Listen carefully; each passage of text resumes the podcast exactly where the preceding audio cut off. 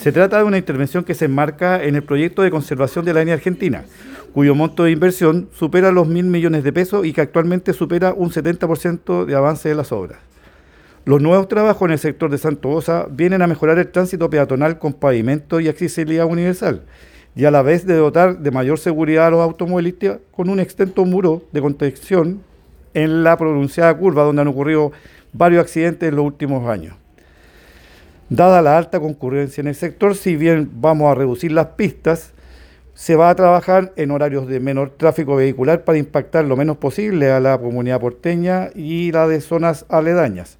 Para eso vamos a reforzar la señalética y optimizar las obras. No obstante, llamamos a los peatones y constructores a tener precaución y respetar las instrucciones en territorio intervenido.